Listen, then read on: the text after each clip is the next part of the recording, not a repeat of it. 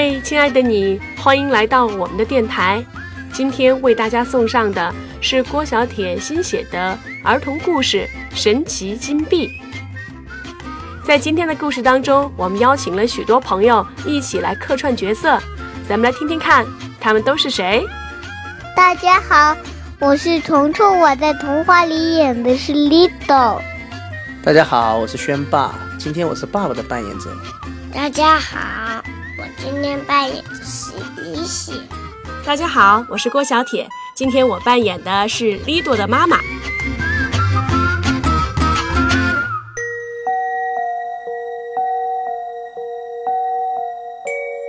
在木偶山上有一棵大树，谁也不知道它究竟有多少岁，谁也不知道它到底有多高。但是木偶们都想爬上去看看。有一天，木偶利多爬上了大树干，他爬了三天三夜，没有吃饭，没有喝水，也没有睡觉。终于，他爬过云彩，穿过了太阳和月亮的光环。当他低下头看到一只金色的小鸟时，他知道自己真的爬到树顶了。是的，没错，所有的木偶都知道，只有大树的顶端才有金色的小鸟。在树顶上有一枚和小鸟一样金光闪闪的硬币，只要拥有它，想要什么就能得到什么。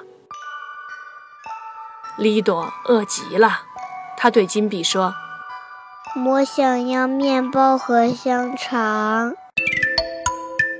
不啦不啦，金币在枝头摇晃了几下，树枝上就挂满了面包和香肠。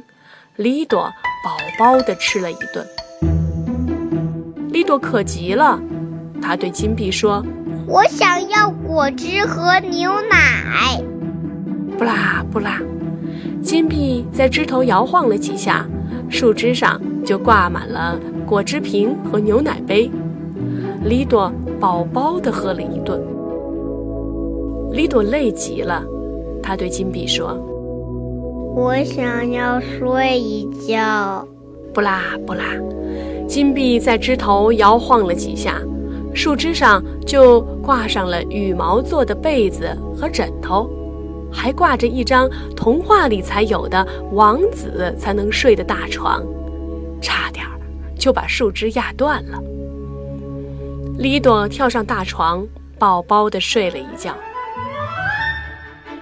当太阳的光芒从脚下照射上来，利多醒了。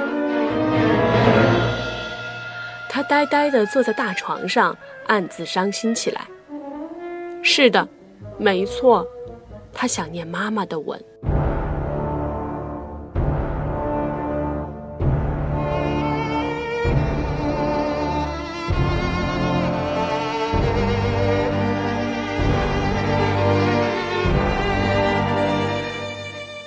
我想要妈妈的吻。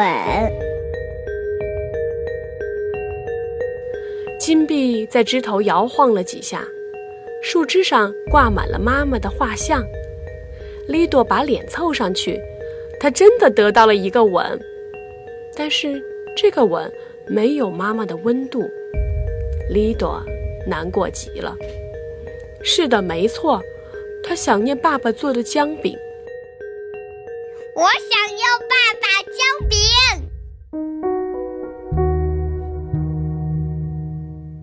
金币在枝头摇晃了几下，树枝上挂满了姜饼。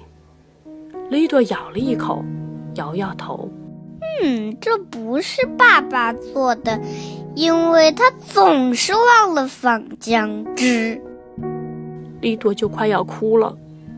是的，没错，他想念好朋友利西。我想要利西的皮球。金币在枝头摇晃了几下，树枝上挂满了崭新的皮球。利多看了一眼，终于还是哭出了声。离西的皮球已经被我们两个给踢烂了，这不是我想要的。我想回家。嗯哼哼。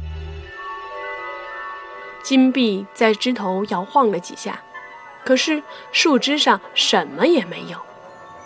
金鸟飞过来，停在利朵的肩头，静静的，什么也不说。利朵决定要回家去，她开始从树干上向下滑，树干上的利刺划破了她的衣服，刺痛了她木头的身体。可是，丽朵头也没有回。这里只有金币，我最想念你。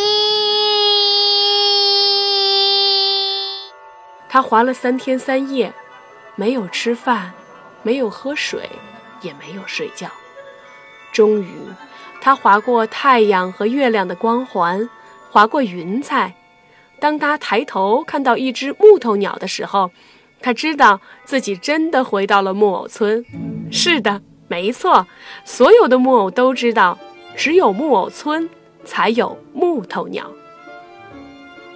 在树下，莉朵的爸爸妈妈和好朋友丽西焦急地等着他。亲爱的莉朵。你终于回来了，莉朵还没说话，妈妈就在莉朵的脸上狠狠地亲了一下。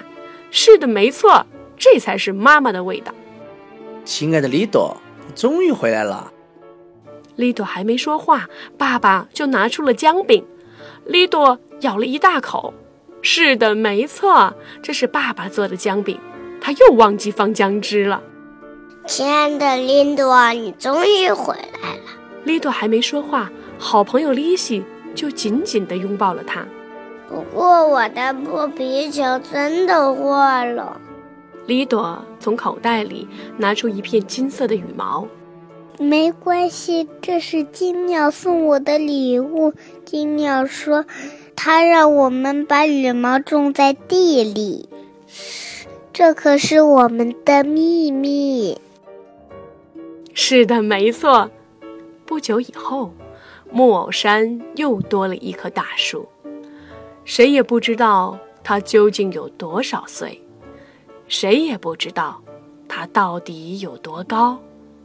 但木偶们都想爬上去看。